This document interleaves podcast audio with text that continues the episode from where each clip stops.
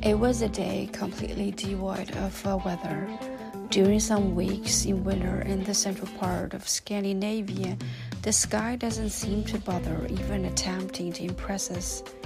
It greets us with the color of newspaper in a puddle. In dawn leaves behind it a fog, as if someone has been setting fire to ghosts. It was, in other words, a bad day for an apartment view, because no one wants to live anywhere at all in weather like that. On top of that, it was also the day before New Year's Eve, and what sort of lunatic holds a viewing on a day like that? It was even a bad day for a bank robbery, although, in defense of the weather, that was more the fault of the bank robber. But if we're being picky, it wasn't by definition even a bank robbery, which isn't to say that the bank robber didn't fully intend to be a bank robber, because that was very much the intention. It's just that the bank robber failed to pick a bank that contains any cash which probably has to be considered one of the main prerequisites for a bank robbery. But this wasn't necessarily the bank robber's fault. It was society's. Not the society was responsible for the social injustice that led the bank robber onto a path of crime, which society may well, in fact, be responsible for, but that's completely irrelevant right now but because in recent years, society has turned into a place where nothing is named according to what it is anymore. There was a time when a bank was a bank, but now they are evidently cashless banks.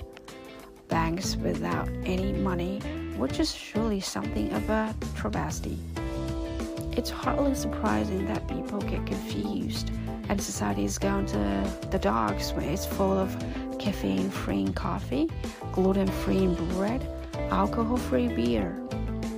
So the bank robber who failed to be a bank robber stepped into the bank that was barely a bank and declared the purpose of the visit fairly clearly with the help of the pistol. But behind the counter sat a 20 year old London, deeply immersed in the sort of social media that dismantles a person's social competence to the extent that when she caught sight of the bank robber, she instinctively exclaimed, Are you some kind of joke or what? The fact that she didn't phrase her question as, Is this some kind of joke? but went straight for, Are you a joke? perhaps says a lot about the younger generation's lack of respect for older bank robbers.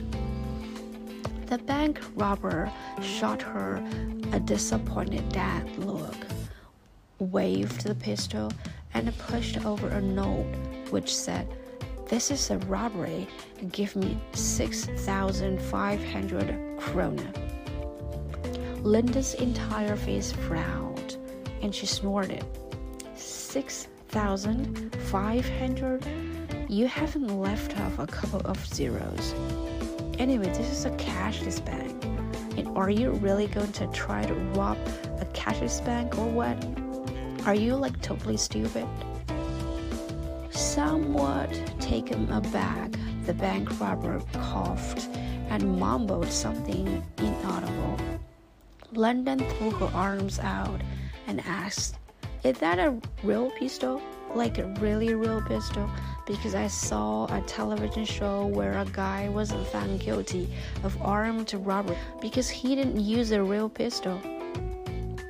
By this point in the conversation, the bank robber was starting to feel very old especially since the 20 year old on the other side of the conversation gave the impression that she was around 14 years old, which of course she wasn't, but the bank robber was 39 and had therefore reached an age where there's suddenly very little difference between 14 and 20. That's what makes a person feel old. Hello, are you going to answer me or what? London exclaimed impatiently. And obviously, it's easy in hindsight to think that this was a somewhat poorly considered thing to shout at a masked bank robber holding a pistol. But if you knew London, you'd have known that this wasn't because she was stupid.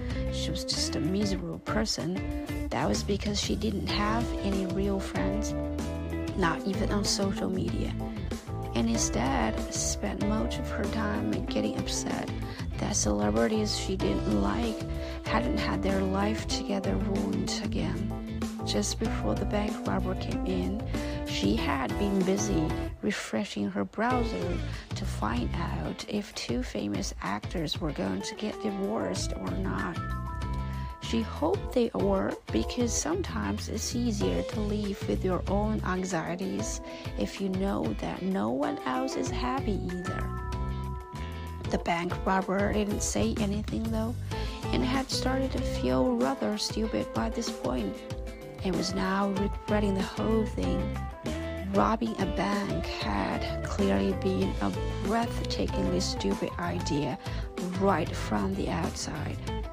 The bank robber was actually on the point of explaining this to London before apologizing and walking out, and then perhaps everything that happened after that wouldn't have happened at all. But the bank robber didn't get a chance, seeing as London announced instead, Look, I'm going to call the police now. That was when the bank robber panicked and ran out of the door.